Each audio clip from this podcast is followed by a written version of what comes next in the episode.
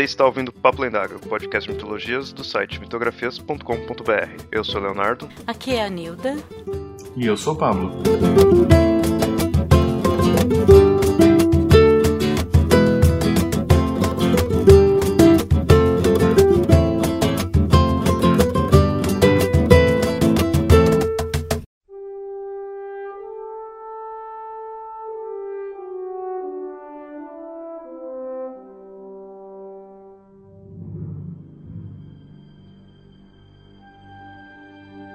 Anteriormente falamos do religare e do religere, mostrando o conceito de religião em si. Mas agora vamos falar de ciência e conhecimento, mostrando religiões que se dizem unir com a ciência e mostrar o que Fernando Pessoa tem a ver com tudo isso.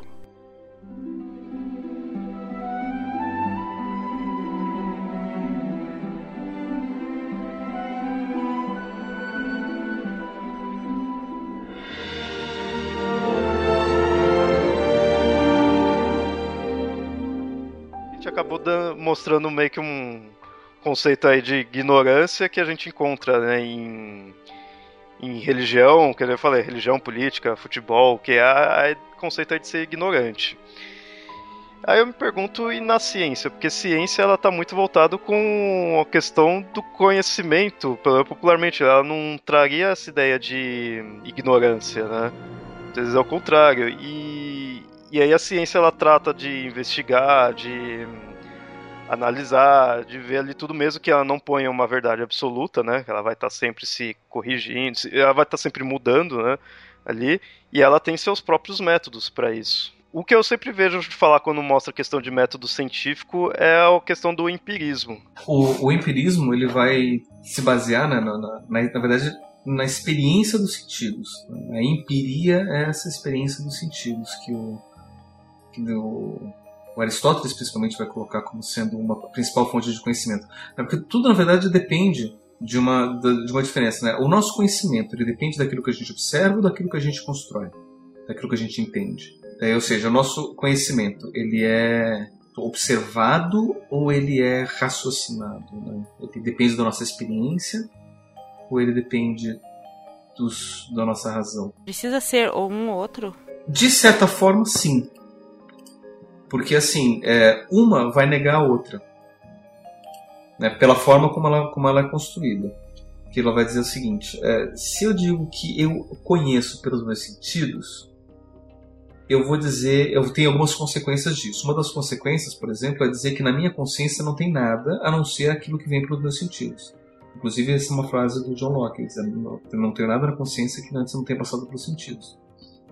Então aí tem a ideia da tábua rasa, tem a ideia do, de que tudo é aprendido, que nada é inato, consequentemente, você tem algum comportamento que é inato, então eu já tenho algum conhecimento anterior aos meus sentidos, então nem todo conhecimento vem pelos sentidos. Entende como um acaba meio que o outro? Né? Então se eu digo que não, na verdade eu tenho um conhecimento anterior, os meus sentidos eles passam a ser secundários. inclusive eu posso dizer que os meus sentidos podem me enganar. Então não vou precisar confiar nos meus sentidos. Não, na verdade, o que tem que fundamentar é a minha razão. Os sentidos, os sentidos eles são secundários. Né? Então um acaba negando o outro. Isso daí é, é, o que a gente tradicionalmente vai colocar como problema do empirismo do racionalismo. Isso vai durar até o século XVIII, quando surge um cara chamado Immanuel Kant que ele vai dar uma solução para isso. Que tudo é, é, esse problema do de se a gente conhece pelo os nossos sentidos ou a gente conhece a razão, parte de um pressuposto básico que o conhecimento é do mundo. Né? Eu vou conhecer o mundo, seja pela minha razão, seja pelos meus sentidos. Porque é, é, é, é, que nem pensar, como é que eu, eu sei, por exemplo, que é a minha gatinha que está aqui do meu lado? Pelos meus sentidos, ou então porque eu crio uma razão de que eu tenho uma, uma gata e a gata está perto de mim ou não. Posso até dizer que, pelos, que como é, ela é, não está do meu lado, ela está longe, ela está perto, ou está à distância, eu uso a razão para dizer e justificar o que eu quiser. Mas é um conhecimento que, tá, que é externo a mim. O que o, Kant ele vai dizer, de novo, de uma forma bem simplificada da, da, da filosofia dele, é que esse conhecimento não é conhecimento do mundo, é conhecimento que o sujeito vai construir sobre o mundo. Então todo conhecimento necessariamente vai ser subjetivo, seja ele empírico ou seja ele racional. E sendo então conhecimento subjetivo, ele passa a ser tanto empírico quanto racional. Então eu posso, eu sozinho, construir o meu conhecimento usando os sentidos ou usando a razão. É isso que ele vai chamar de idealismo. Quando o, o conhecimento, na verdade, vai ser uma ideia que eu vou construir e não um conhecimento que está no mundo. O conhecimento ele não é real. Traduzo, né, assim, entre aspas, o que tem no mundo para que para o meu conhecimento, né, tornando-se o meu conhecimento, que aí sim eu conseguiria entender, seria algo assim. Pode ser, pode ser. Eu posso entender assim. Na verdade, o idealismo que o Kant ele vai propor vai ser chamar de ideia essa relação que o sujeito tem com o mundo. Né, que utilizando a razão e os, e os sentidos para isso. Né? Mas eu posso levar isso para um lado extremo do idealismo, chegar no que a gente chama de solipsismo, por exemplo, e dizer que o mundo externo não existe. Que só existe o meu mundo interno. Não existe mundo externo. Na verdade, de fato, eu posso dizer que vocês são um figmento da minha, da minha imaginação. Que a única coisa que existe de fato é a minha consciência. O resto tudo não existe. Né? E daí você tem um argumento ótimo para derrubar isso, que é o seguinte, né? Então, como é que eu consigo de vez em quando imaginar um brilhantismo do Beethoven e em outro momento, quando eu ouço né, no, no, no, fone de ouvido, e no outro momento que eu quero fazer alguma coisa, eu não consigo criar nem um milésimo disso. Sendo que é a mesma consciência que está criando os dois, né? Então, isso já derruba o, o solipsismo. Então, indica que existe alguma coisa diferente da, da, da minha própria consciência. Mas, mas não será que isso é uma criação da sua consciência para de fato você não perceber que é que só é você e achar que de fato existe Mas com qual objetivo, né? Não sei, não. Tô falando eu, eu tô dizendo, funk não existiria no meu mundo. E ele existe. Mas existe, então, né? Então tem, tem, esse, tem esse problema. Então o solipsismo a gente já pode descartar. A, grande questão é, será que o conhecimento de fato sou eu que construo? Ou será que ainda existe o conhecimento que está lá fora? Né? E aí, o que no século XIX vai desenvolver como sendo o realismo, que seria esse conhecimento que de fato está lá fora. Se a gente consegue conceber um conhecimento construído com os sentidos e com a razão, a gente vai, pode considerar que esse conhecimento de fato pode estar no mundo. E aí eu vou utilizar do método científico para ter esse conhecimento no mundo. E, e, tirar a subjetividade. Porque se eu tenho essa ideia de subjetividade, que é um, o problema que o idealismo traz, é que a minha construção de verdade pode ser diferente da sua construção. Então, e de, de, questões cotidianas isso não tem problema, como por exemplo, ah, eu prefiro sentar do lado direito da cama ou do lado esquerdo na hora que eu vou colocar o sapato. Tanto faz, não vai mudar nada na vida de ninguém. É uma preferência pessoal, uma realidade, uma verdade sua. Agora, ah, eu vou tomar um remédio X ou não vou tomar remédio nenhum quando eu ficar doente. Isso pode ser a diferença de vida e morte. Não é só uma opinião. E, e, e, aí tem, tem alguns problemas, né? Ah, a Terra gira em torno do Sol ou não? Isso vai mudar minha vida? Na prática, não. Né? Então esse tipo de questionamento eu posso até levar para o lado idealista, não? Né? É uma construção, é uma opinião, é um sei lá o quê. Beleza. É quando influencia direto na vida da pessoa. Eu vou viver ou não, eu vou poder ou não né, fazer tal coisa, aí as coisas já começam a ficar complicadas e a gente levar tudo pro extremo do subjetivo. E aí a gente começa a ver que muito do conhecimento ele precisa ser objetivo. Né? Ou seja, para minha opinião pessoal não interferir na, na vivência do outro, que é o problema que a gente levantou lá atrás sobre a religião. É, isso que eu ia falar, a religião ela traz um problema desse naipe. Porque aí vem, ah, isso não, não pode usar métodos né, contraceptivos. contraceptivos, não pode fazer tal coisa, né? Não, não, pode, sei lá, de repente tomar vacina, né? Vai, uma religião que não permite. Uhum, não pode, pode doar sangue, sangue não né? pode. Ou receber sangue doado.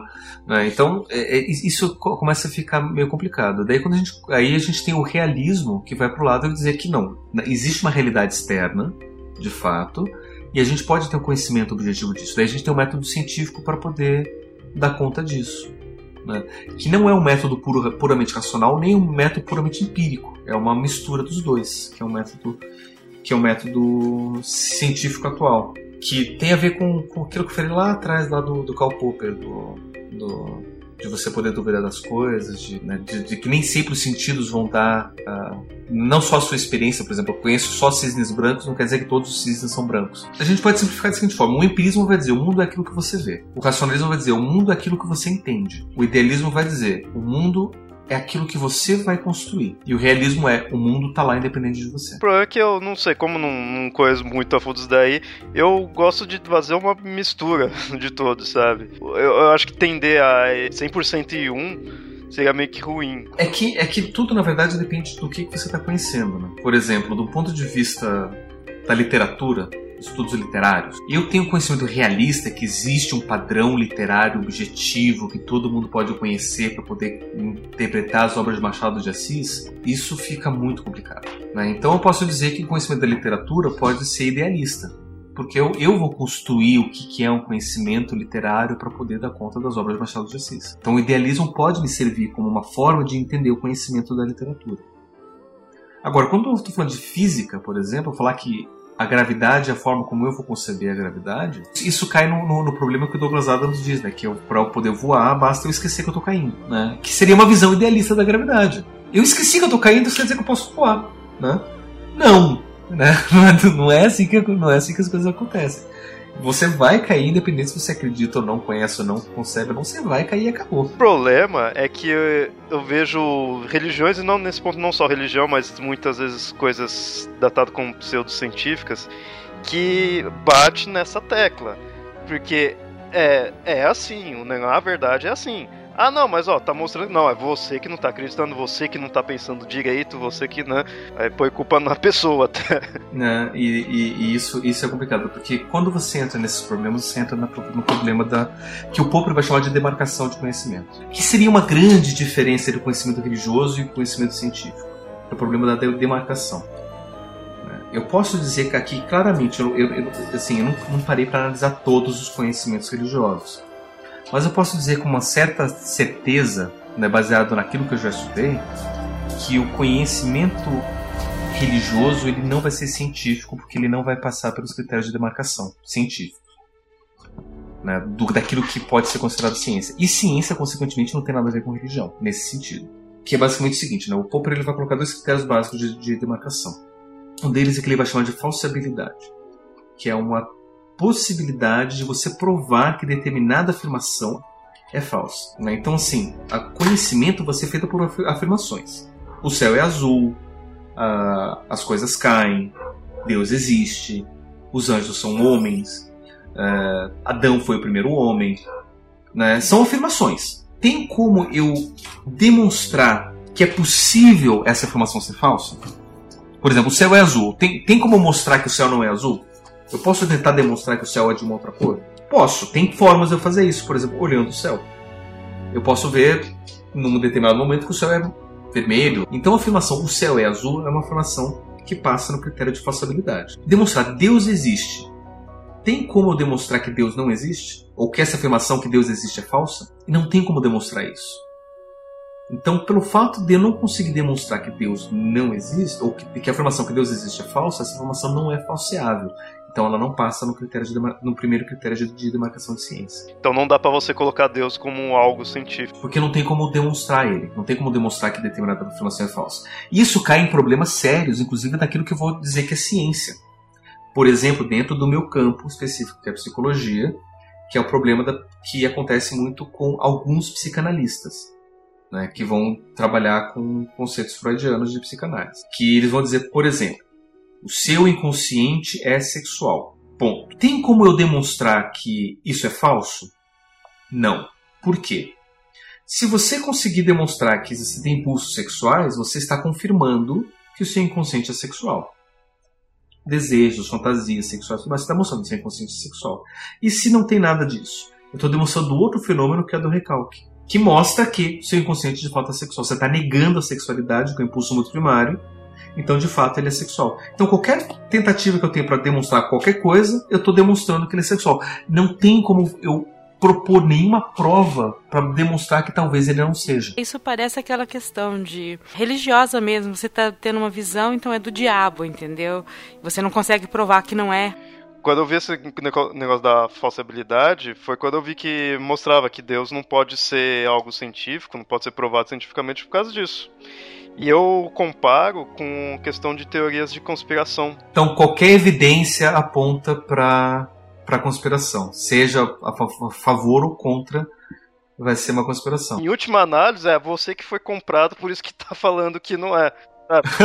E chegar a de Aham. apontar para a própria pessoa. né? Então isso não tem nada a ver de ciência. Então a questão da falsibilidade é, é o, é o primeiro critério de, de- de demarcação. O segundo problema de demarcação é o que ele vai chamar do problema da indução, que é um problema um pouquinho mais complicado, que é o seguinte.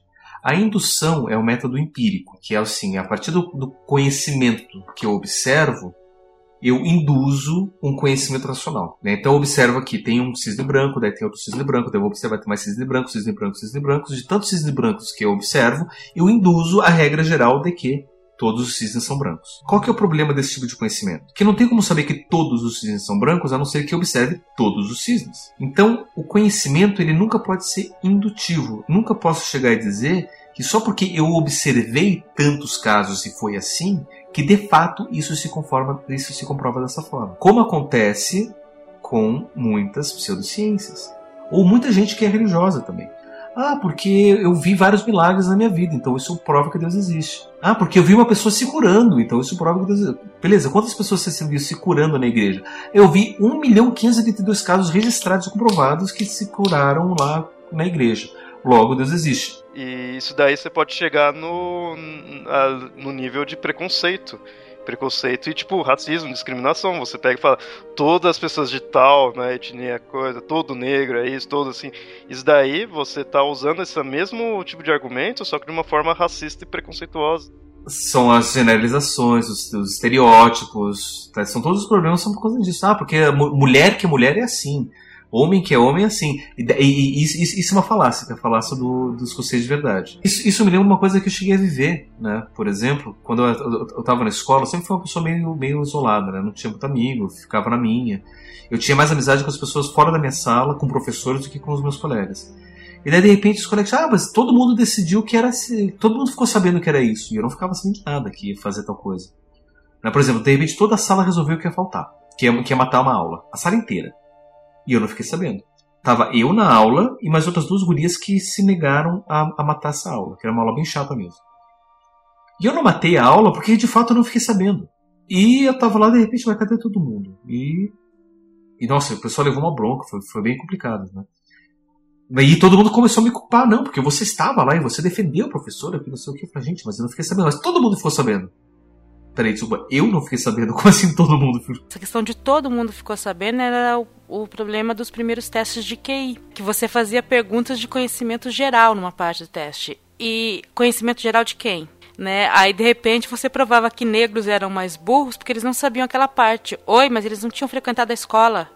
Eles não poderiam saber aquela coisa que foi ensinada na escola. Então o QI dele não é menor. Ele não aprendeu aquilo. Esse é, um- é o, é o problema da indução. Que muitas vezes o conhecimento pseudocientífico e o religioso, e consequentemente o religioso também vai ter. Né? Porque assim, diante de algumas evidências, eu chego a conclusão de uma regra geral. Sendo assim, não pode entrar em questão científica, né? Não, não é, porque eu eu não tenho como saber, porque as, algumas evidências nunca vão me dar uma regra geral. Então, assim, o que eu tenho que fazer? Já que o conhecimento ele tem que ser falseado e o conhecimento ele não pode ser indutivo, qual que é a alternativa? A proposta é o método que a gente chama de hipotético dedutivo, que é, é perceber que existe um problema de conhecimento, uma coisa que eu não sei, uma coisa que eu duvido, uma coisa que eu tenho uma dúvida, um mistério que é isso que eu vou chamar do meu problema de conhecimento, que vai ser um problema qualquer, do tipo, como é que o sol nasce todo dia de manhã? Sei lá, eu não sei como isso funciona, eu vou, eu eu vou propor esse, esse problema, que vai ser o meu fenômeno. Então eu vou propor uma hipótese, que é uma resposta provisória a esse problema. Só que essa hipótese ela tem que ser falseável, ou seja, ela tem que ser testável para poder mostrar que ela está errada, por mais que ela não esteja. Por exemplo, eu posso ter duas hipóteses diferentes. Uma que o Sol é puxado por uma carruagem de um deus, e outra que o Sol não nasce de manhã. Na verdade, o que acontece é que o Sol está paradinho e a Terra que gira em torno do seu próprio eixo e me dá a impressão de que o Sol está nascendo todo dia de manhã. Dessas duas hipóteses, eu tenho como testar as duas? Só a segunda. Eu tenho como testar a primeira também. Você ir lá e não ver puxando. né? Exatamente, eu vou até o Sol e vejo se tem alguma coisa puxando o Sol ou não. Nesse ponto, mitos então seriam hipóteses. Eu posso tratar como hipótese ou não. No, no- no princípio, eles foram tratados. Chegou uma época que os gregos trataram os mitos como hipóteses. E daí eles viram que não batiam muito bem, porque você tinha outras teorias que explicavam melhor.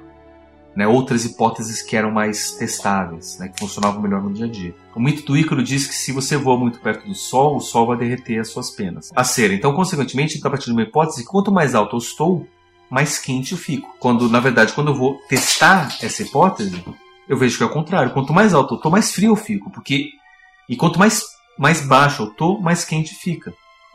Qual que é a conclusão lógica? Que o que esquenta não é o Sol, é a Terra. Né? E o que é o que de fato acontece? É a Terra que esquenta, não é o Sol. O Sol dá radiação e é o calor que fica na Terra que, que, esquenta. Eu estou longe da Terra, tem pouca calor que vem da Terra. Então é uma hipótese que eu consigo testar. Né? Então eu vou e testo. Com, com esse teste eu construo uma teoria, que é uma explicação de acordo com isso que eu testei, que eu posso dizer, ah não, então de fato é a Terra que esquenta, ou o Sol que esquenta, então não tem nada que puxa o Sol é a Terra que gira, porque eu saí e eu vi a Terra girar, né? Enfim, eu posso criar as teorias que eu quiser. Em cima disso, eu vou alimentar novas hipóteses para novos testes, para novos problemas. E sempre eu vou construindo esse momento cíclico. Né, de um problema que gera uma hipótese, a hipótese vai gerar um teste, um teste que vai poder confirmar ou não a hipótese que vai construir essa teoria e aí eu vou poder criar outras hipóteses baseadas no conhecimento que eu já tenho e baseado no experimento. E quando eu percebo que o meu experimento não funciona, ou que o meu experimento mostra que minha hipótese ou minha teoria estão erradas, eu vou descartar essa hipótese, essa teoria. Então o conhecimento ele vai ser sempre provisório, ele nunca vai ser uma verdade absoluta. Isso me lembrou a questão da, da origem do pensamento científico ser o pensamento, é, ser as teorias religiosas da Idade Média, né? Em que você chegava à conclusão, bom, foi Deus que criou, mas foi estalando o dedo, foi usando a palavra, foi soprando, que, que ele fez, né? E a partir do momento que você chega a uma certa conclusão, você vai indo para outra. Quer dizer, né, lá, nos primórdios da, na Idade Média, você estava construindo esse tipo de pensamento, de questionamento. Com outros objetivos, é claro, mas é um tipo de pensamento constante na humanidade. Ou seja, estava tendo método científico na religião? O início do método científico era, era na, na, na religião. E daí depois, quando eles começaram a, a chegar num, num ponto, principalmente nos Estados Unidos, que daí você não tinha uma instituição religiosa única para poder dar conta disso, mas você tinha várias igrejinhas. Eles começaram a ver que muito do que a ciência estava produzindo é, iam contra muito dos conhecimentos pregados, eles começaram a meio que boicotar a ciência. É que começa-se essa essa briguinha assim, né, entre aspas, assim, de religião e ciência, né? É, mas não, não é toda a religião, é, é principalmente o protestantismo americano. Principalmente no final do século XIX, começa o século XX, que daí começa a questão do, do literalismo, o fanatismo religioso, as interpretações literais da Bíblia começam também nessa mesma época. Por exemplo, né, pegar a questão da, da evolução. Se a evolução mostra que a gente não precisa conceber um Deus para poder explicar a complexidade da vida, e consequentemente que o ser humano é diferente dos outros animais, então não precisa de Deus para nada. Né? Então a Bíblia inteira está errada, porque a Bíblia diz que primeiro foi criado os animais, depois foi criado o homem de, de uma forma diferente, e Deus criou. Então o que, que vai estar tá certo? O que a ciência me mostra ou o que a, a, a Bíblia me fala? Né? Então, já que a ciência está me mostrando uma coisa que a Bíblia não concorda com a Bíblia, então eu vou aceitar a Bíblia, acreditar nela e vou negar. Vou nem duvidar da ciência, vou negar. É a ideia da verdade absoluta, né? Você vai levar o lado do religioso, no outro você nem Exatamente. vai pensar. Que é a questão do fanatismo. Enquanto religiões mais antigas, como o catolicismo, o mesmo calvinismo, a religião da Inglaterra, o anglicanismo, elas não costumam ter esses conflitos tão grandes com a ciência. Existe, é claro, algumas coisas que você condena, a questão do anticoncepcional, mas aí não é nenhuma questão de duvidar que a ciência existe. Que, por exemplo, a igreja não duvida de como o anticoncepcional funciona. Por isso mesmo, diz para não se utilizar. Se ela achasse que aquilo não não tivesse, ah, isso aí é qualquer coisa, pode usar que não vai, Deus vai te fazer engravidar você usando pílula ou não. Aí é outro papo. Tanto é que a própria Igreja Católica se utiliza de metodologia científica para muita coisa. Por exemplo, para poder provar um milagre ou para poder dizer que uma pessoa é um santo, não sei o que, precisa ter uma bateria de testes científicos e se tiver qualquer explicação científica ali, Você já descarta o milagre. Nesse caso da Igreja Católica, legal, eu acho isso bom, tá, tá utilizando isso daí. Mas tem gente aí que não entende, ou entende e usa isso daí só para atacar mesmo, vê, quando uma instituição religiosa utiliza-se da ciência, tá vendo? Ó, religião e ciência tá ligado. Então, é, tá provando meio que cientificamente que Deus existe ali tudo, como o fato do os muitos padres, né, ou clérigos que mexia com ciência, negócio do, acho que era o Mendel, né, que mexia com coisas de genética. Nesse ponto, já que tá a ciência e um religioso juntos, então quer dizer que a ciência tem que aceitar Deus, sabe? Tem que mostrar, então Deus existe. Aí quando vai bater de frente, aí não, aí a ciência tá errada sabe? É muito no que convém. É porque o pessoal não conhece. São coisas completamente diferentes. E parte até do pressuposto errado de que ciência e cientista é ateu ou cético, aquela coisa que você colocou, ah, ceticismo é praticamente ser ateu. E não é. Se alguém assistiu alguma vez aquele documentário, tem o livro e tem a, o filme que é uma breve história do tempo, uma das a teoria do buraco branco, do escape de energia, é, começou a ser pensada pelo fato do sentimento religioso de um dos cientistas, que ele achava que o buraco negro não poderia ser tão forte a ponto de não deixar evidências de um crime. Porque foi bolada a hipótese de que você cometeria um crime e jogaria no buraco negro ninguém ficaria sabendo. Ele falou: não, Deus não pode ter criado isso. E por ele ter esse pensamento, ele começou a fazer outros cálculos para verificar se tinha alguma maneira de se escapar. Não é que você, o fato de você ser cético que você vai negar Deus ou a religião. O, o, grande problema é como que você vai lidar com a religião e a relação com a ciência. É? Por exemplo, se eu tenho a religião dentro daquela atitude de crença, do religare, né, do, do, que existe essa quebra, do, essa, essa, queda do homem, que eu preciso da salvação e não sei o que, cientificamente isso não se comprova. Não, não, você não tem como como, como aliar esses dois. É, essa religiosidade, esse religar, vai pressupor que existe uma realidade que está além do ser humano, da compreensão, da compreensão humana e que eu preciso me religar. E aí é o que acontece muitas vezes quando eu uso a ciência para tentar confirmar dogma. Né? Ou seja, aquilo, ah, então vamos tentar provar que o dilúvio aconteceu. Né? Como é que a ciência pode servir para poder provar que o dilúvio aconteceu? Isso não tem nada a ver com ciência. Porque a ciência vai chegar a mostrar que nunca existiu dilúvio. Que esses relatos todos não fazem sentido nenhum. É, e daí, como é que fica? Então, é, nesse sentido, você não tem. Essa atitude religiosa não é compatível com a atitude científica. Agora, se você tem atitude religiosa do que ele gere, ela não tem problema nenhum. Na verdade, ele até vai, vai concordar muito, né? Porque a experiência do maravilhamento do mundo é, é necessária para a ciência, que é a mesma experiência do religério. E, e, e, e, você vai ter um ponto de partida e, e, de fim que é o próprio mundo e a relação com ele. A ciência vai partir da relação com o mundo e vai levar até a relação com o mundo. E essa atitude do religério também. Então, por exemplo, esse cientista que é religioso, que acredita em Deus, só que ele também é cientista, ele vai conceber que a razão que a gente tem é um dom divino, um presente de Deus, para poder conhecer a criação dele. Então vamos conhecer a criação de Deus. Por que não?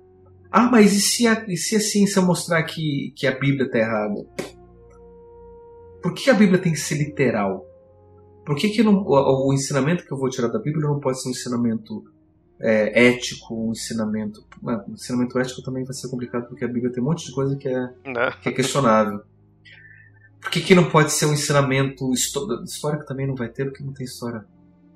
Enfim, por que, que não pode tirar algo outro simbólico, sei lá.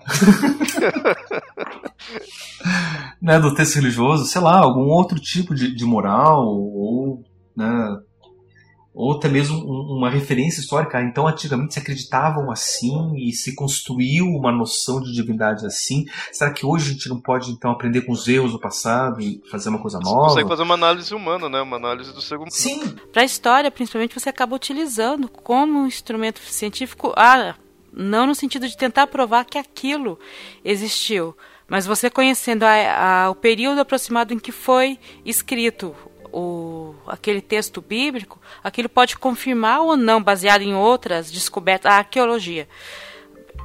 descobertas arqueológicas, você consegue confirmar que aquele relato não só é daquela época, como bate com outros escritos de outros povos. Várias coisas que você tem nos Dez Mandamentos, ou mesmo no livro do, das leis, bate muito com a tábua de, de leis de Hammurabi, sabe? De várias leis é, da Mesopotâmia. Então você consegue é, falar, bom, tem isso aqui, tem um escrito bíblico e uma outra coisa. Bom, naquela época provavelmente esse povo seguia essa lei. Entendeu? Ou tinha o costume de plantar, ou de fazer vinho, ou de casar dessa maneira, entendeu?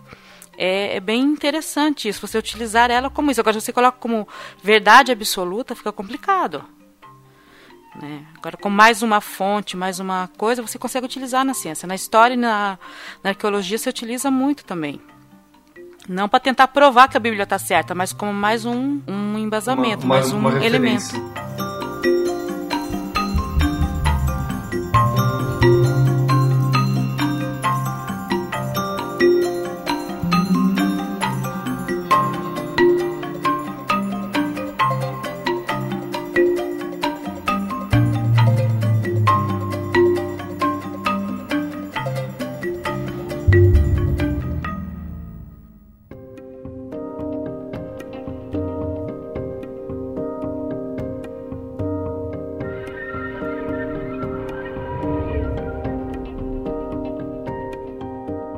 Interessante mostrar essa ideia do religere de ser do maravilhamento, que aí tá junto, estaria junto com a, com a ciência. Porque aí nesse ponto você pode né, comparar de fato sim a ciência tendo conceitos da religião. E, e, eu, e nesse ponto é um conceito bom. Que, como que você vai vir falar que o maravilhamento com o mundo, com o que está ao seu redor, não seria algo bom? Né? Dificilmente você vai, vai vir mostrar que isso vai, tá, vai ser algo ruim.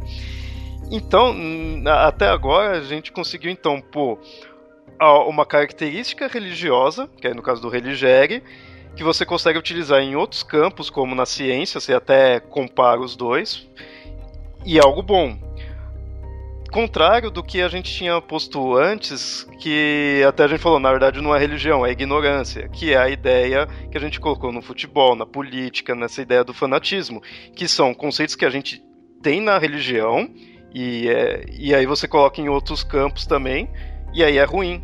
Num campo você está pondo que aquilo lá é religião de forma pejorativa, e no outro você está comparando com a religião de forma boa, que é o maravilhamento. E aí a gente tem as, as, as diferentes posturas, né? Vai ter crença, fé e ceticismo. Né? Por exemplo, se eu acredito em alguma coisa, eu estou dando crédito de verdade quando eu não sei o que é isso. Né? Então, acreditar não é uma postura que concorda com a ciência. Ter fé, ao contrário, é uma atitude de contemplação, de consideração de maravilhamento com o mundo, inclusive de uma forma religiosa. Né? Eu posso acreditar em Deus, porque eu não sei, mas dentro de todo esse mistério das coisas que eu não, que eu não entendo, ou mesmo das experiências de, de, né, de, de ver por exemplo, quando, quando o, o próprio Carl Sagan ele vai falar sobre que nós somos um, um, um pequeno pontinho azul no céu, aquilo é, é, é de uma profundidade mística né, tão grande que você pode ali dizer que é, é uma atitude de fé. Né? Inclusive, que a única coisa que pode dar conta desse, dessa, dessa contemplação é esse, esse sentimento, essa crença em Deus. Beleza, boa sorte. E aí você tem a outra posição que é, o, que é a dúvida, a dúvida, a dúvida cética. Né? Que você poder duvidar das coisas para que aquilo possa fazer sentido. Então, assim, você consegue aceitar o, o, o conhecimento acumulado quando você conhece um método para chegar até ele. Né? E você conhece essa possibilidade de poder refutar ou falsear essa verificação e verificar esse conhecimento. Né? Então, por isso que eu vou poder chegar com para um conhecimento acumulado como um texto religioso, por exemplo, e poder questionar ele ou não. Né? Eu vou poder duvidar ele. Se eu não duvido, se eu não tenho essa coisa, olha, vamos relevar isso, aí já fica meio complicado. Né? Como, por exemplo, só um exemplo prático aqui. É, tem muita gente que diz que homossexualismo é errado porque tem na Bíblia. Né? É uma, um dos argumentos, que a Bíblia diz que é errado, que na Bíblia diz que é, que é uma abominação. Né? Tudo bem que eu acho que essas pessoas não comem camarão, porque camarão também é abominação. Né? Então tem que ser coerente. Uma, uma, outra passagem que mostra, por exemplo, é a de Sodoma e Gomorra. Diz lá que os guardas, quando, quando o anjo chegou lá na casa de, de Lot, né? Em, em Sodoma ou Gomorra, sei lá, os guardas queriam fazer sexo anal com os, com os anjos e Lot falou que não. Né? Então, por isso que Deus quis destruir a cidade. Né? Porque eles eram perversos e queriam fazer sexo anal, né? eles eram homossexuais. É por isso que foi, foi, foi destruído. Então você pode ter essa interpretação mais literal da Bíblia, ou você pode duvidar disso. Você dizer, olha, e se for outra coisa? E se o problema de Sodoma e Gomorra não for da perversidade sexual, mas for um problema de hospitalidade? Né? Porque Ló recebeu estrangeiros, estranhos, que eram esses anjos. Né? E se o problema foi que as pessoas da cidade não quiseram receber esses estranhos, né? eles eram, não eram hospitaleiros. Né? Eu não posso duvidar disso, não posso duvidar dessa, dessa interpretação e, e, tentar entender de uma outra forma, e daí tentar construir uma, uma outra interpretação para isso. Isso eu posso usar para tudo, inclusive para aquelas é, aqueles problemas que os religiosos enfrentam, como por exemplo dizer, ah não, a Bíblia funciona porque todas as profecias se concretizaram, a profecia do Messias, a profecia disso, a profecia daquilo, não sei o que, beleza. Na Bíblia tem uma profecia que diz que uma cidade no Líbano vai ser destruída e não vai sobrar pedra sobre pedra. Essa cidade no Líbano está viva até hoje e está muito bem obrigada. A não ser que aconteça uma bomba nuclear ali em cima, não tem nenhuma, nenhuma chance dela ser destruída. Então é uma profecia que não se realizou. E aí o que acontece? Né? Os apologéticos dizem: ah, não, mas essa, essa profecia não é para ser tomada de uma forma literal. E por que as outras são de forma literal também? Por que, que a gente não pode duvidar disso, dessa literalidade? Por que a gente não pode tentar entender de uma outra forma, então? Sem falar em outra coisa, é a literalidade baseada em qual das traduções, inclusive? Porque eu tenho três Bíblias aqui. Na passagem Sodoma e Gomorra, só uma delas fala que ele estava tentando conseguir atos homossexuais com os anjos. As outras é, é, dizem mais sobre querer abusar ou querer bater. Questiona mais a questão da hospitalidade que está sendo violada. E o conceito antigo de hospitalidade, entendeu? Ser violado é, é é, para a maioria, 90% dos povos, você não pode violar a hospitalidade. Você ofereceu abrigo, você tem que defender seu hóspede. Né? E, e aí? Em cima de qual das versões? Porque baseado nisso, eu não posso questionar nem a tradução que está sendo utilizada. Mesmo na Igreja Católica tem traduções diferentes. Só que aí uma coisa que eu vejo, que aí tem essas diferentes interpretações, e muitas vezes uma religião tem uma interpretação, então se você é daquela religião você tem que concordar com aquela interpretação, e se você é de outra religião vai ter outra interpretação e você vai concordar com a outra. Você não pode questionar dentro daquela religião e continuar tipo né, naquela religião, sabe? Isso que eu acho meio assim, que é o que eu comparando com da ciência. Da ciência tem tal ideia, o pessoal pode ir lá refutar, vai continuar sendo ciência, vai, ali pode até mudar o conceito que os cientistas viam determinado aspecto. Agora, na religião, se você vai contra, pega e forma outra religião. Então não, não é dentro da a religião, ela em si ela não é mutável. É a pessoa que pode pensar de forma diferente e, ir para outra ou fundar outra até, né? Agora ela mesma em si não se muda. O catolicismo que teve sim algumas mudanças, né? Ele que foi, mas em geral você vê que é, o que está ali na religião é aquilo e pronto. A gente comparou aí questão de religião e ciência, mas e agora a questão de mitologia como ciência? a gente pode tratar a mitologia ou como uma historinha, como que a maioria das pessoas acabam tratando, né, como uma história qualquer, como uma fantasia, né, um... ah, tadinho, ele não aquele povo era burrinho, não conhecia a ciência, não conhecia a verdade, então eles contavam essa história qualquer. Tipo, ah, a vaca lambeu o gelo, dali saiu o gigante, do sovaco do gigante saiu o ser humano. Uh, né, tadinho deles. Né? É, ou a gente pode pensar assim, né? ou a gente pode pensar, né? como que a gente vai pegar essa história da vaca que lambeu o gelo e vai entender aquele povo? Né? Como é que a gente pode usar isso para poder compreender a cultura, compreender o pensamento, compreender as motivações, compreender o que era importante. Inclusive a importância do gelo nessa cultura. É, nesse caso sim. Você meio que vê o porquê do mito, né? Não só o mito ali, não só a história, você vê o porquê daquilo lá. Não só porquê, o como, onde. É, todos os, os, os pronomes interrogativos você pode ver com isso. O como, o quando, quem. É, e aí a gente começa a ter várias, várias possibilidades, né? Usar o mito como uma narrativa para poder compreender a história, para poder compreender a topologia, as ciências humanas, inclusive as próprias ciências naturais. Né? E ver, é, por exemplo, que em determinada época talvez a gente possa compreender determinada coisa porque tinha-se essa história. Vou, imaginar aqui porque não tenho certeza se isso aconteceu. Né? Mas, por exemplo, eu posso pensar que a estrela de Davi, por exemplo, pode ter sido uma supernova. Né? Então, se eu vejo, ah, então eles dizem que aconteceu isso ali, então vamos procurar se evidências de supernova. Opa! Né? Então ali já tem uma certa evidência para um evento natural. Foi como aquilo que a Nilda falou, de usar a Bíblia né, e aí tá utilizando os mitos, né, as histórias que tem na Bíblia, como ajudar, né, você analisar o povo, a, a história. Então, uma coisa que se estuda e, e acaba sendo até um grande questionamento que tem várias explicações é a questão do dilúvio, porque tem o dilúvio da Bíblia, tem o dilúvio dos Gigamesh, tem o dilúvio dos Yanomami. E aí? É da onde que surgiu isso? Tem tese antropológica de que como a humanidade surgiu de provavelmente de uma tribo, de uma tribo de Homo sapiens, de não muito mais que 200 pessoas, e talvez numa dessas travessias, nessas caminhadas que eles estivessem fazendo, eles tenham enfrentado alguma coisa parecida com uma grande enchente, e que isso tenha ficado certo? Tendo sido contado, inclusive, para dizer, olha, se vocês passarem por isso, de novo, você pode construir um barco para fugir. Isso vai virando um mito.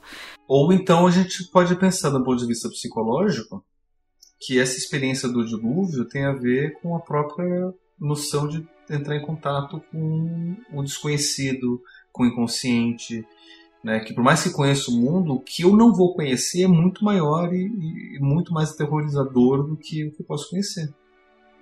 Né? Eu posso entrar por esse lado também. Né? Então eu posso ter explicações dos mais variados possíveis. Né? E, e isso ajudar a gente a ter uma compreensão maior do ser humano. Pode ser as duas coisas, inclusive.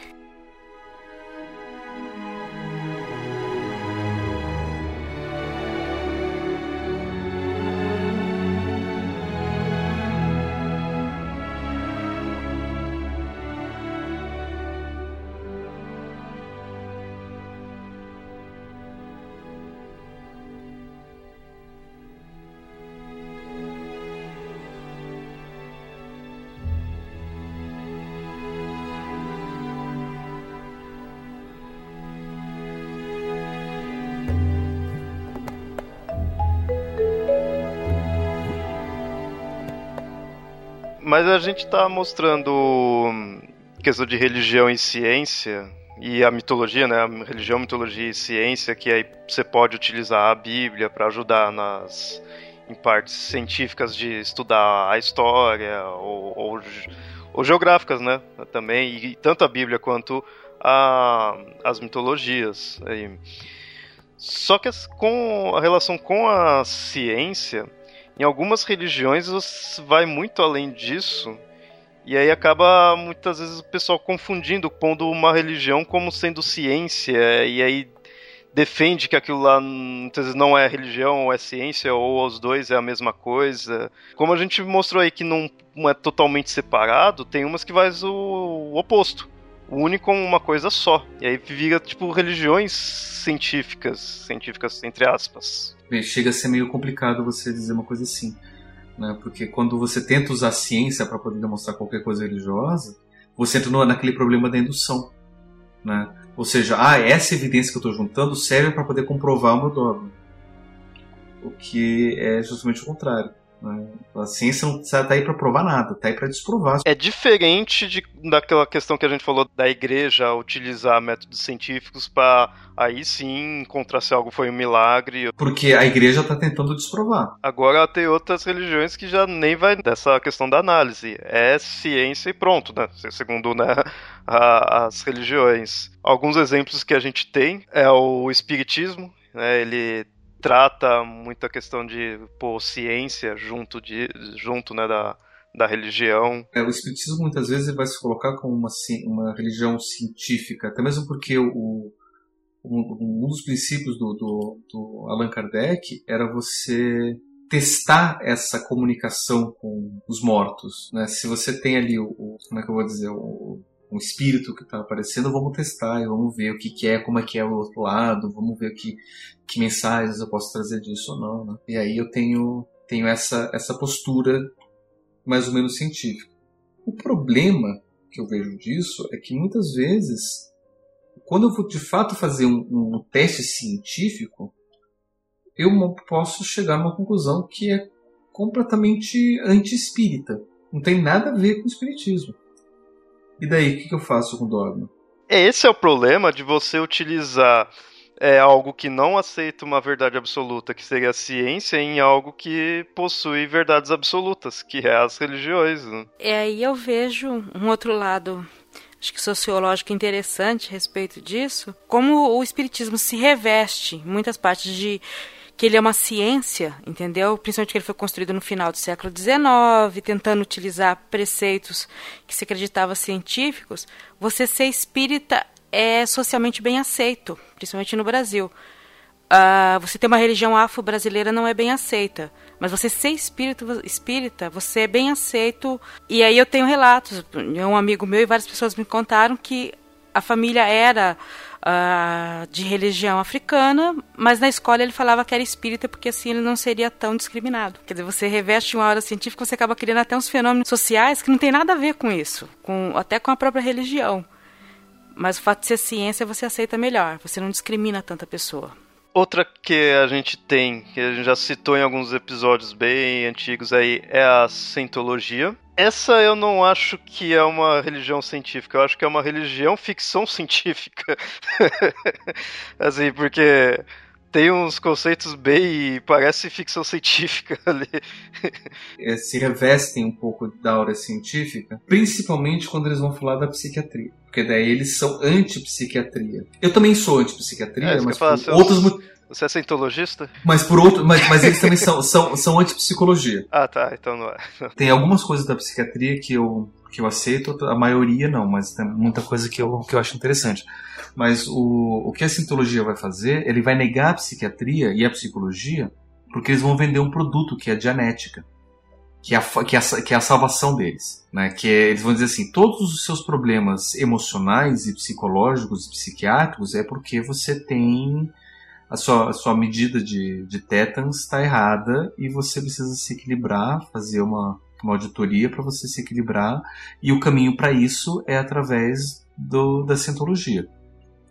Agora, se você vai fazer terapia você vai fazer ou um tratamento psiquiátrico, você também vai resolver seus problemas. E daí você não vai, você não vai ser cliente da cientologia, por assim dizer. É, então, por isso que eles são contra é, psiquiatria e, e psicologia. Só que aí eles vão construir explicações científicas para ser contra psiquiatria e psicologia. E muitas das explicações científicas que eles usam para ser contra a psiquiatria são as mesmas que eu uso para ser contra a psiquiatria. Mas são, são evidências, são explicações que estão lá. A minha ciência pede o crédito porque uma religião está usando. Uma outra que a gente tem é a conscienciologia. Essa eu pessoalmente não conhecia. Eu fui conhecer a, a conscienciologia quando fui morar em Foz do Iguaçu. Que lá é, parece que é a capital mundial da conscienciologia. Que a conscienciologia é um, é um, se a gente for pegar historicamente, ele é meio que um derivado do espiritismo. De um, um cara, agora não vou me lembrar o nome dele. Acho que será que é o Valdo Vieira? Isso. É o Valdo Vieira, então. Então é, então é daqui a conscienciologia. É, é, é brasileira. Ele era amigo do Chico Xavier. E o Chico Xavier dizia que nem todo mundo podia ser médium, que a mediunidade era um dom. E se você fosse médium, você tinha que que investir nisso. E o Valdo Vieira dizia que não, que qualquer pessoa podia aprender a ser médium. Bastava você descobrir como fazer isso. Então ele desenvolveu uma série de, de, de métodos científicos para o desenvolvimento da mediunidade. E aí ele criou a conscienciologia e ele e, e vende-se a conscienciologia não como uma religião, mas como uma ciência para você desenvolver a mediunidade. É, e eu, só que o que eu acho engraçado é que algumas pessoas não conseguem desenvolver mediunidade mesmo praticando. E estando lá fiéis e, e fazendo tudo que a, a religião, é, os, os preceitos mandam. Talvez não tenha feito direito, não teve. É, é, é, é, né? é, o, é o que eles acham, e eles continuam tentando, continuam tentando, né? Daí a gente fica assim, será mesmo então que Paulo Vieira estava certo, qualquer pessoa podia ser médium? Né? Bastava desenvolver? Ou será que, que Chico Xavier estava certo, que não era todo mundo que podia ser médium? Ou será que tudo isso não passa de charlatanismo? E, né, algumas pessoas entram na brincadeira, outras pessoas não? O, o que, que é isso, né? Então, por falar de mediunidade, por falar de, de ser muito próximo do espiritismo, né, a gente também pode considerar a conscienciologia como sendo também uma religião ou, no máximo, uma pseudociência. Bom, e por fim aqui a gente tem o criacionismo. Que é também uma tentativa de você dizer que é científico, mas no científico não tem nada né, que é tentar fazer ciência para demonstrar que a Bíblia estava certa. É o criacionismo que mudou de nome para design inteligente, né? É, e essa história é muito engraçada, porque nos Estados Unidos eles queriam passar uma lei que é, proibisse o ensino da evolução, né, que só ensinasse a, o criacionismo bíblico. E o pessoal começou a ver que é meio idiota, né? Porque você está na escola para aprender ciência. Mas seria um retrocesso. Então eles começaram a dizer o seguinte: ah, então, então beleza, então não vamos ensinar criacionismo, vamos é, dar a chance para as crianças aprenderem teorias alternativas à evolução e elas po poderem fazer escolha. Mas que teoria alternativa à evolução existe? Ah, vamos dizer que é a teoria do design inteligente, que não foi Deus que criou, mas que por trás da, da vida existe alguma força inteligente que projetou inteligentemente a vida. Foi Deus? Não. Não estou dizendo quem foi, só estou dizendo que foi alguém. E aí virou uma grande piada também. Né? Mas o criacionismo em si, ele não seguia uma religião específica em si, né? Não, mas é uma forma pseudocientífica de tentar comprovar. Ah, não é tipo a igreja do criacionismo, né? Assim, não, as igrejas cristãs, principalmente, mas não só as cristãs, você tem muitas outras igrejas religiosas que também são criacionistas, que querem se utilizar desse conhecimento e eles tentam mostrar cientificamente o que a Bíblia diz, né? Então vai dizer, ah, então teve dilúvio. Então como é que a gente pode demonstrar cientificamente o dilúvio? Então eles tentam encontrar evidências que tentam comprovar o dilúvio ou tentam mostrar que a ciência não tem nenhuma verdade verdadeira, assim, absoluta. Né? Por exemplo, uma das evidências que eu vi pro, pro criacionismo é que datação é, radioativa nem sempre é confiável.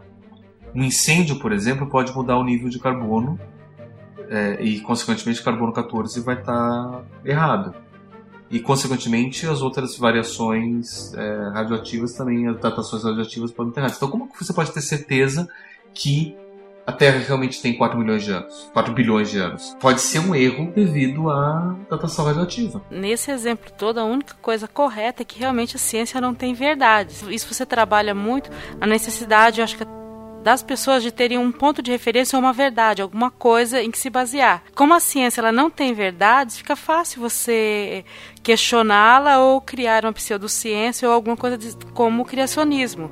Não, porque o criacionismo ele vai defender verdades. O problema é que é o seguinte, uma coisa é questionar, Outra coisa é questionar e já pôr a sua verdade, né? Nenhum cientista põe verdades. Se eles colocam, eles não são cientistas. O criacionismo questiona, pô, ah, não pode isso daí não ser verdade. E pega e põe a, a verdade dele. Né?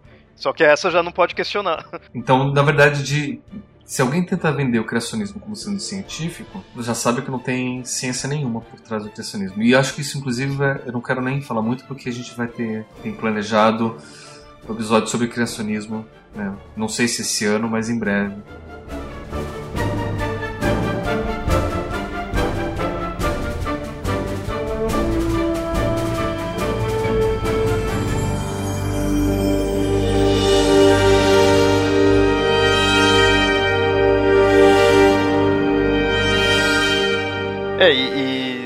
Falou essa ideia de verdade, de que aí a, o criacionismo fica, né, empurrando a verdade dele, do qual você não pode questionar, mas o que de fato seria a verdade, assim, o que seria essa, essa ideia? Cada um é uma coisa, né? Parece que pessoalmente, né, do ponto de vista individual, a verdade é uma coisa muito necessária. A gente precisa ter uma verdade. Né? Precisa saber da verdade.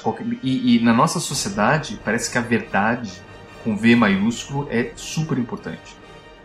É, eu vejo isso muito nos Estados Unidos, quando eu vejo muito filme e seriado, que assisto bastante, eles estão sempre atrás, mas qual que é a, a verdade? Né? Eu preciso saber, eu fui adotado, eu preciso saber a verdade, né? eu preciso saber quem foi meu pai. E daí? A gente tem essa, essa noção de que a, a verdade é uma coisa necessária, mas, de novo, né, eu me pergunto, o que, que é essa verdade? Primeiro, o que, que é uma verdade? É engraçado que a primeira vez que eu tive uma discussão sobre o que é verdade foi justamente na igreja, na religião, porque tem a passagem de Cristo que pergunta, fala a verdade e o que é verdade. O que, que é uma verdade? Né? Onde que eu vou procurar uma verdade? E aí a gente vai ter várias definições e a maioria vai cair naquela coisa, né? Daquilo que eu consigo ter comprovação, né? daquilo que eu consigo ter evidência, daquilo que eu consigo ter provas. Isso é verdade. De um outro ponto de vista, por exemplo, do ponto de vista mais filosófico, uma verdade é a forma como eu vou conceber o mundo independente de como, ela, como isso seja. Então cada um teria uma verdade. Cada um teria uma verdade. A sua relação com o mundo é a sua verdade com o mundo. A mitologia não traria isso também? Também. Por isso que eu digo, né, que todo mito é uma verdade. Porque o mito vai trazer uma relação que aquele povo tinha com o mundo. Né? Então, de fato, a vaca lambeu o gelo e do gelo saiu o gigante? Sim. Aquilo é verdade para eles. Você acredita na verdade que o trigo ou o milho foi um Deus que te presenteou para você, por algum motivo, não passar fome. E daí você pode cair para essas para esses vários é, caminhos. Para mim, o problema não é nem muito qual definição que você vai dar para uma verdade, mas sim qual é o valor que você vai dar para ela. Né? Por exemplo, uma religião dogmática, a verdade que é revelada por Deus, ela é muito importante. Porque a verdade que vai te libertar, a verdade da palavra, que não sei o que, isso é extremamente importante. Né? Então você não pode questionar, ela é uma verdade absoluta, né? que é um conceito que vai te dar nessa relação com o mundo que não tem como ser questionado, é, e, é, e ela é super importante. Já para a ciência cética, que duvida, né, eu, eu, tenho uma frase que eu gosto que diz assim, né, que a última verdade científica, na verdade, é a penúltima verdade científica. Porque você sempre vai ter uma outra depois que vai dizer que aquela sua verdade não é mais. Sempre vai ter uma outra depois.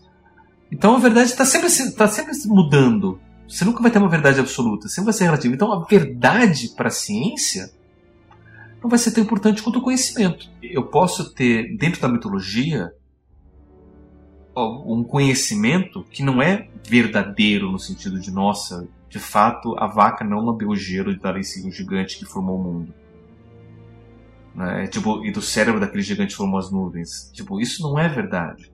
Mas é um conhecimento que vai ser válido também.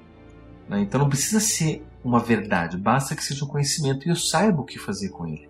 Então, para mitologia, eu tenho, eu tenho essa, essa noção. E, e outra coisa também interessante para a gente poder perceber é que eu não preciso necessariamente acreditar em alguma coisa para que esse conhecimento seja válido ou que ele seja verdadeiro. Isso que deve encucar a cabeça de muita gente, você falando isso. Por exemplo, a gravidade.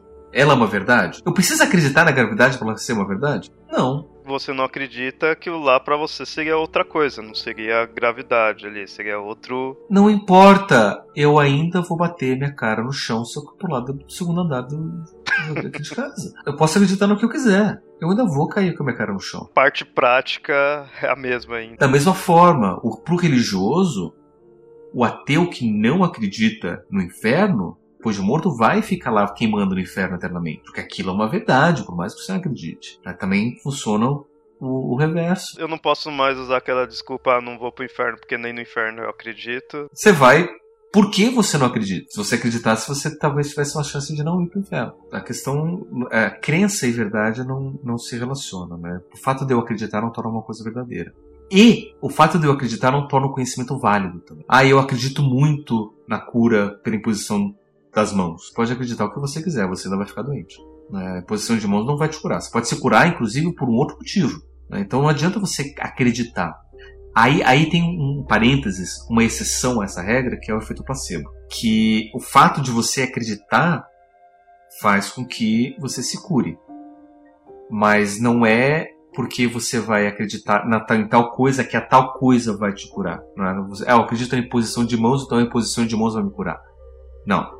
Você está se permitindo se curar porque você acredita que tal coisa vai, vai acontecer. É, o problema também é levar isso para tudo, né? Você não vai, não vai crescer uma, um braço na pessoa que perdeu no deficiente ali tudo, só porque ela vai acreditar. Porque é placebo, né? O placebo não faz isso. E, e o fato, na verdade, de você acreditar em alguma coisa, ela te leva ao contrário do conhecimento. Porque se eu acredito em alguma coisa, eu não vou querer conhecer ela. Eu acredito que Deus criou o mundo em sete dias. Por que, que eu vou estudar cosmologia? Por que, que eu vou estudar o Big Bang? Por que, que eu vou querer conhecer ciência? Se eu acredito que o mundo foi criado em sete dias? Há 6 mil anos atrás. É por isso que o ceticismo é, move a ciência. Não, não só o fato de você acreditar mas é, que o mundo foi criado por Deus, mas você também acreditar que questionar essa verdade vai te é, fazer ir para o inferno, que isso é pior ainda. Eu não só acredito que isso não, em outra coisa, como se eu questionar isso, eu vou ser punido. Né? Eu acho isso pior ainda. Tem, são vários, vários problemas que a gente tem disso. Falando em problema, e esse problema da pós-modernidade? Cara, isso para mim é, é, daria um episódio inteiro só para explicar o que é pós-modernidade, o que, é esse, esses problemas. Eu, eu, vou, eu, vou, até sugerir aqui, vocês ouviram Fronteiras da Ciência, que tem alguns, alguns episódios sobre pós-modernidade que explicam muito bem então a gente não precisa ficar explicando aqui de novo, que é basicamente o seguinte, situando historicamente a pós-modernidade. Né? A gente tem no século XX um movimento chamado de modernista ou modernidade, que vai dizer que a ciência traz conhecimento e que a gente tem que conhecer as coisas e que cada é, cultura tem o seu próprio conhecimento e tudo mais. Só que com esse crescimento da modernidade, da ciência, da tecnologia e do crescimento, isso levou para um outro avanço, que é a tal da globalização, que começou a mostrar que tem várias culturas com vários conhecimentos diferentes, com várias possibilidades, que também são válidas. Mas se a minha cultura com esse meu conhecimento é válido, por que, que a cultura do outro com conhecimento diferente também não vai ser válida? E aí esse, essa esse relativismo acabou virando quase que uma regra dentro do que a gente chama de pós-modernidade. Então, pós-modernidade, de uma forma geral, pode ser compreendida como esse, essa tendência filosófica no final da década de 70 e principalmente na década de 80 de considerar tudo meio que relativo, né? Ah, vai depender da cultura, depende da religião, depende disso, depende daquilo, que não sei o quê. O problema, assim, relativizar não vejo problema nenhum, principalmente que isso vai acabar dando muita força para ciências humanas. Porque aí você vai valorizar, por exemplo, eu não vou achar, não, porque a minha, né, pelo fato do futebol ser o, o esporte mais popular do mundo, não quer dizer que todo mundo tenha que gostar de futebol, que todas as culturas têm que ter isso, que tem que ter. Não, não precisa. Eu posso relativizar e entender que determinada cultura, determinada pessoa, determinado indivíduo, momento, não vai estar dentro desse padrão humano global. Né? Então vou relativizar essas questões. Né? Então, nesse sentido, as ciências humanas ganharam muita força e as ciências exatas elas começaram a perder um pouco de força porque, inclusive, as ciências exatas começaram a se, se relativizar. Por exemplo, a física, que era a ciência bem exata. Mas com a física quântica, tudo depende do observador. Né? E a gente leva a esses extremos. E aí a gente começa a relativizar demais. Então a pós-modernidade ela acaba entrando nesse, nessa noção de que tudo é relativo. E se tudo é relativo, tudo é opinião. E nada é certo. O problema maior disso é que quando eu relativizo tudo, eu absolutizo tudo. Né? Então se eu digo, ah não, isso que você está dizendo é a sua opinião. Por exemplo, alguém pode chegar, não, mas essa sua visão de, de pós-modernidade é só a sua opinião. Porque na verdade pós-modernidade é isso. Porra! né, você já está trazendo, né, você está desmerecendo a minha, o meu conhecimento, dizendo que é uma mera opinião, que eu estou cagando regra, que eu estou fazendo sei lá o que, né? Essas são as expressões que o pessoal usa para isso.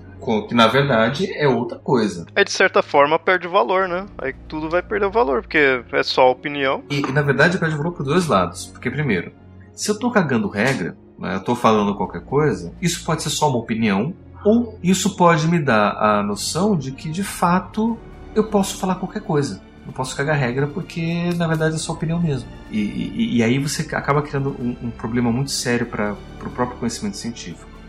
Porque daí o que o cientista está falando, aquele conhecimento todo que você construiu, é só sua opinião. Né? Não tem nenhuma base ali. Por quê? Porque eu, tô, eu tenho a ideia de que existe um conhecimento absoluto e o resto é opinião. É a mesma ideia aquele negócio da gravidade que você falou. Se falar que a, a lei da gravidade é só sua opinião, mas você pular, você vai meter a cara ainda no chão. Então não dá para tratar só como opinião. E assim, quem está dentro do meio científico pode até conseguir enxergar isso, né? Mas quem está fora do meio científico, mas de repente isso vaza em reportagens de jornais, isso é mencionado em alguns textos, a pessoa não consegue entender. Tipo, agora nada mais vale para nada? Eu me lembro do meu pai reclamando em questão de história. Pô, antes os portugueses eram bons, depois é ruim, depois é bom. É, proclamou a independência 7 de setembro, não é mais 7 de setembro. Decidam. O que, que eu faço? Não só isso, o café faz bem, faz mal. Isso é muito problema para nós que não tá no meio ali científico. E aí quando é passado para nós, é passado como um, um, dia é tal coisa e outro dia já é outra coisa mesmo. Mas eu tava vendo isso daí, mas no, fundo, dentro da ciência, não, você tá analisando, você não veio e falou que é e pronto e, e acabou, e no outro dia é outra coisa e pronto e acabou de novo. Isso daí é uma, uma construção, um acúmulo, são testes, são retestes. Muitas vezes é uma, uma verdade que a gente diz, não, é isso.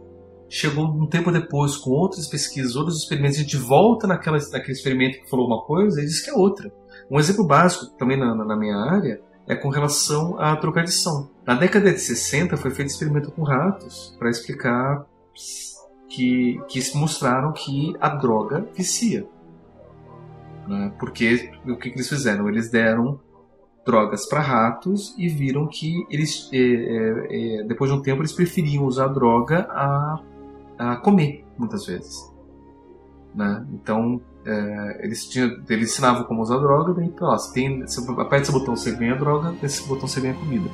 E dentro dessa opção, muitas vezes eles preferiam a droga e muitas vezes morriam de overdose de, ou de, de falta de alimentação e tudo mais. Então eles disseram, a droga tem um poder devastador. Beleza. E isso é um, um, uma verdade construída que durou muito tempo e tem muita gente hoje em dia que ainda prega isso, que a droga tem o poder de viciar em si. É, basta você usar uma vez que você vai se viciar. E o que aconteceu? Várias pesquisas depois questionaram isso.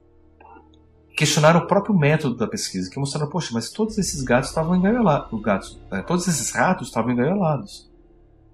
Né, estavam em gaiolas. E, e, será que não era a gaiola que estava interferindo? Poxa, se eu estou sozinho numa gaiola e eu tenho a opção de comer ou me drogar, eu vou me drogar.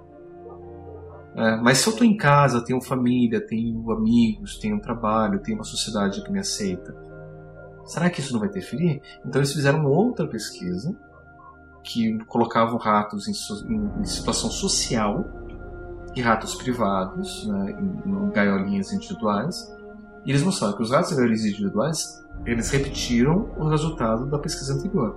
Mas os ratos que estavam sociáveis e estavam, podiam né, brincar e correr e, e, e, até fazer sexo à vontade, eles não preferiam a droga. Até usavam, mas não preferiam. Né? E muitas vezes eles deixavam de usar para poder preferir as, as situações sociais. Né? Então, pesquisas revêem pesquisas e mostram outras, outros conhecimentos que a gente vai chamar de verdade, né? Mas são outros conhecimentos, outras coisas que vão ser reconstruídas nisso. Então hoje a gente está questionando, inclusive, formas de, tra de, tratamento de drogadição, né? A, a implicação da socialização, né? E é que a gente consegue até explicar, né? Por que que, por exemplo, para tratamento de drogadição, por que que as práticas religiosas funcionam tão bem? Né? Porque as práticas religiosas elas trabalham no intuito de socializar né, de participar de uma comunidade religiosa que vai dar apoio e tudo mais. Só está dando a socialização que estava faltando antes. Né? Então você consegue ter uma outra visão questionando pesquisas anteriores né? e, as, e as, o resultado dela. Então por isso que a ciência está sempre mudando.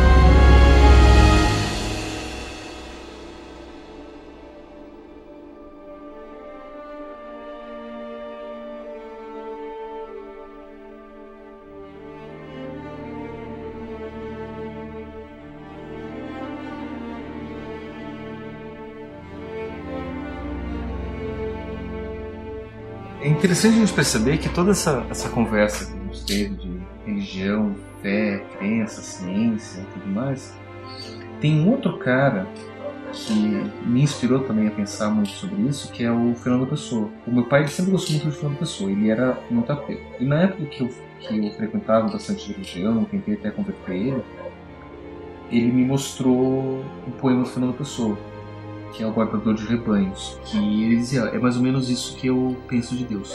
E esse poema, né, ele diz mais ou menos assim, né, que a metafísica bastante não se pensar em nada.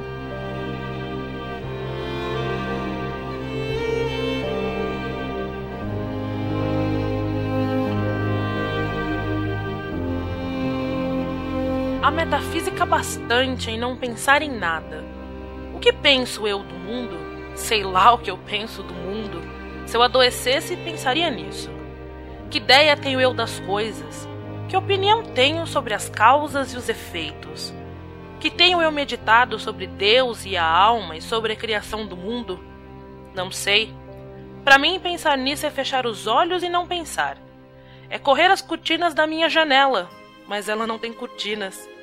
O mistério das coisas, sei lá o que é mistério o único mistério é ver quem pense no mistério. Quem está ao sol e fecha os olhos, começa a não saber o que é o sol e a pensar muitas coisas cheias de calor.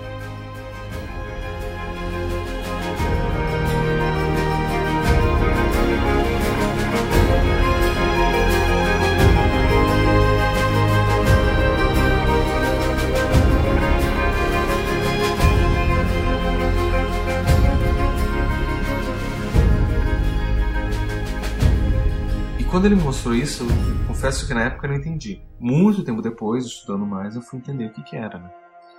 E o Fernando Pessoa, ele desenvolve uma filosofia chamada de sensacionismo, que vai dizer basicamente por cima que a única realidade é a das minhas sensações, dos meus cinco sentidos.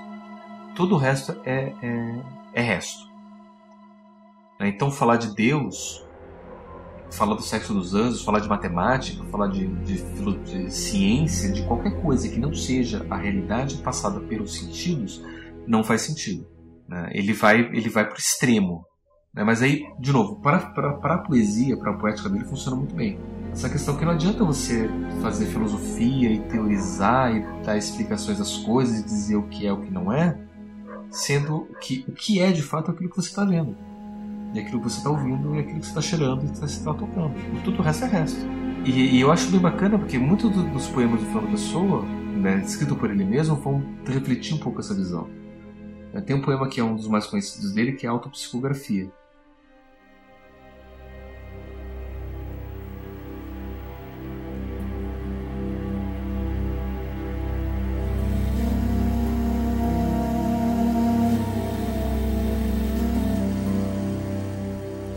Poeta é um fingidor. Finge tão completamente que chega a fingir que é dor, a dor que devera sente. E os que leem o que escreve, na dor lida, sentem bem, não as duas que ele teve, mas só a que eles não têm. E assim nas calhas de roda gira a entreter a razão esse comboio de corda que se chama coração.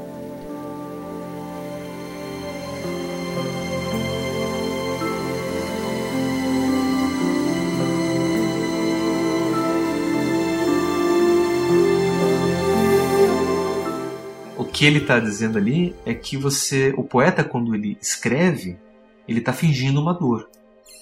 Ele tem uma dor, um sentimento, ele está escrevendo sobre o sentimento, só que o que ele está escrevendo não é o que ele está sentindo. O que ele está escrevendo é outra coisa.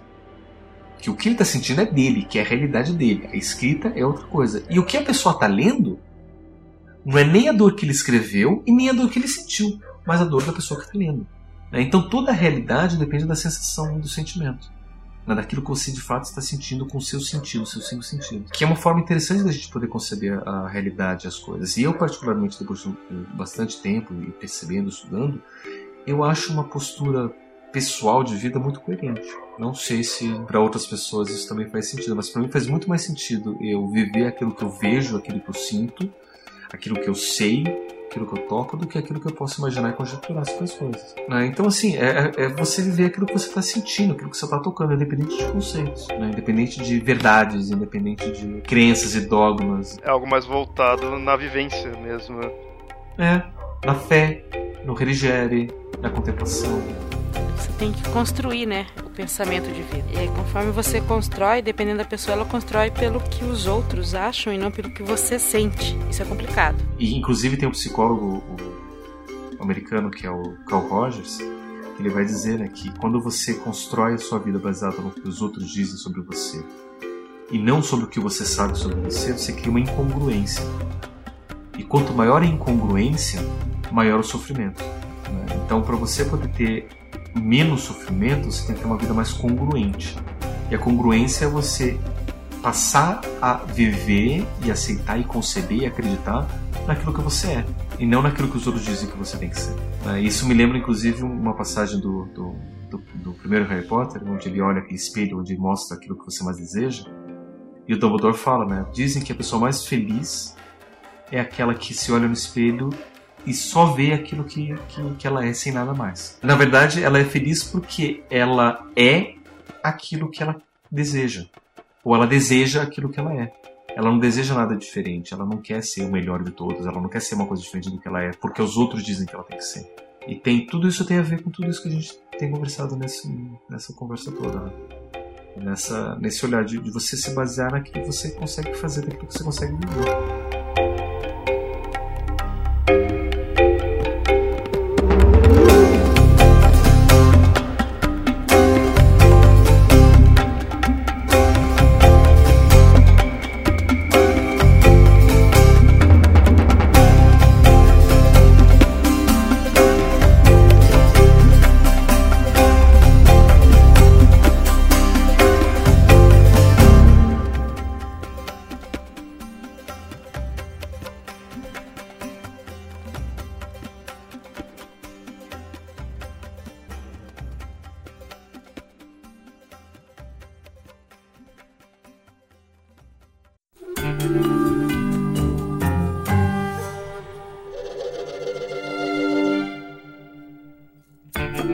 Esse foi o episódio aí que a gente mostrou a questão de religião, o que é, o, suas definições, o que é crença, o que é fé, a própria questão da, da ciência mesmo, né? Foi um, foi um episódio bem complexo, assim, de ter bastante conteúdo. Mas espero que vocês tenham gostado aí. Se acharam meio complexo aí com bastante conteúdo, assim, escutem novamente, não tem problema. O podcast tá aí pra isso, pra escutar quantas vezes quiserem e acharem necessário. E comentem também, né? Se vocês não entenderam, se você tem uma opinião diferente, ou se vocês têm um conhecimento já construído, solidificado, testado sobre isso que é diferente, por favor, compartilhe. A gente está aqui também para aprender com todo mundo. E para comentar aí, vocês podem ir no site mesmo ou mandar e-mails para mitografias.gmail.com. E até mais.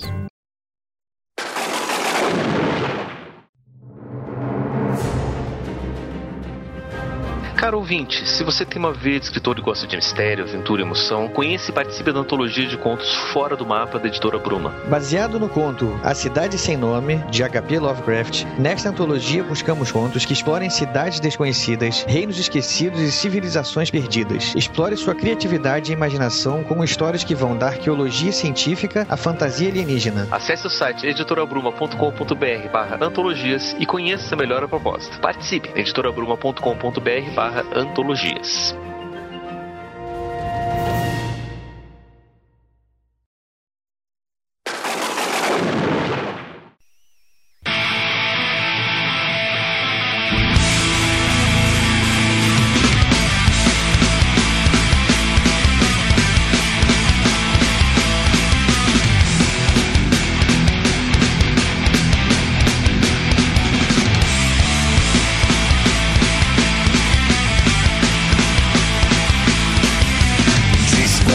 Quem tenha razão. Acho perda de tempo qualquer discussão. Em defesa daquilo que serve, muito se fala, pouco se escreve. Há quem saiba o que ninguém mais sabe, quem veja o que ninguém mais vê. Quem leva a sério o quê? Quem quer saber de quê? Quem pode me dizer como exatamente todo mundo deveria ser?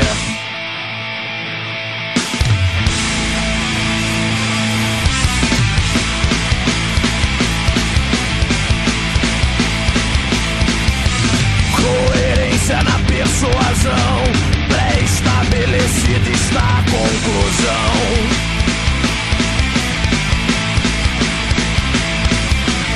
Eu falar sobre o que não entendem, poucos escutam, muitos se ofendem. A verdade é que não há verdade, tudo é porque não há não ser. Quem leva a sério o quê? Quem quer saber de quê? Quem pode me dizer como exatamente todo mundo deveria ser?